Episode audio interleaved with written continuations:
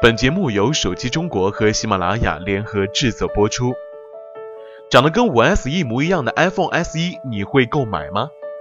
熬夜看完了苹果春季发布会，小编心里只有一个大大的目瞪口呆。一方面感叹于苹果创新能力的丧失，一方面惊叹于它产业链的强大。两款新品在发布之前呢，就已经被爆得连底裤都没有剩下了。所以整个发布会的亮点呢，乏善可陈。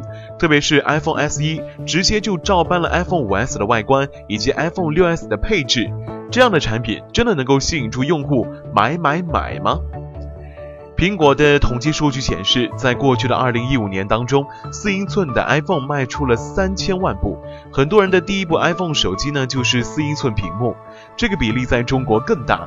正是有这样的数据作为支撑，苹果才有底气在智能手机大屏化发展的今天，逆潮流推出四英寸的小屏手机。不过，这个数据是基于去年的市场进行的调查。在国内手机大屏化、低价化发展的大前提之下，真的还有人会喜欢四英寸的小屏幕的 iPhone 吗？这点值得推敲。至少我们从国内几大手机厂商得出的答案是，在相同价格和配置的情况之下，大屏幕的手机要更加好卖。iPhone SE 的外观呢，也是值得我们吐槽的，完全和 iPhone 5S 一样，好不好？仅仅是添加了一款玫瑰金配色。小编不禁腹黑的想到，为了环保回收的旧 iPhone 5S 不会翻新后成为 iPhone SE 的外壳吧？没有变化的设计，对于部分买 iPhone 就是为了显摆的用户而言，iPhone SE 在你装逼方面毫无加成。你总不能见人就说，哎，我这个是新出的 iPhone SE，而不是 iPhone 5S 吧？不信的话，你打打游戏，看看是不是速度变快了。配置方面，其采用的 iPhone 6s 相同的 A9 处理器，性能肯定要比 iPhone 5s 要猛得多。升级到一千两百万像素的摄像头，单像素尺寸为一点二二微米，搭配了二点二的光圈，支持 4K 视频拍摄和 Live Photo。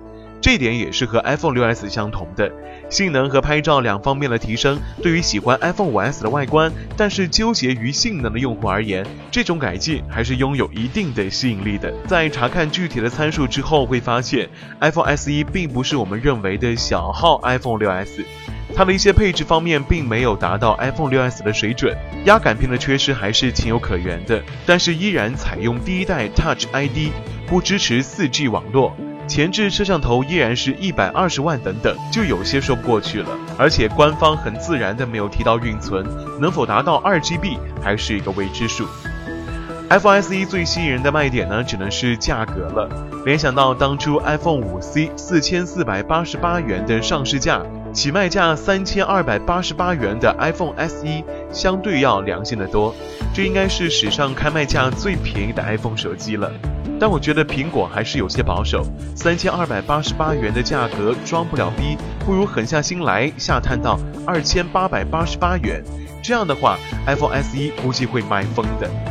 另一方面，iPhone SE 的容量依然是坑爹的十六 GB 和六十四 GB，六十四 GB 的版本售价达到了四千零八十八元，这个价格直接无脑买 iPhone 6s 好了。整体而言，抛却偷懒的外观设计，iPhone SE 是一款很棒的四英寸小屏旗舰。三千二百八十八元的价格呢，能够享受到与旗舰级 iPhone 6s 差不多的性能，对于喜欢小屏幕手机的果粉而言，有着不小的吸引力。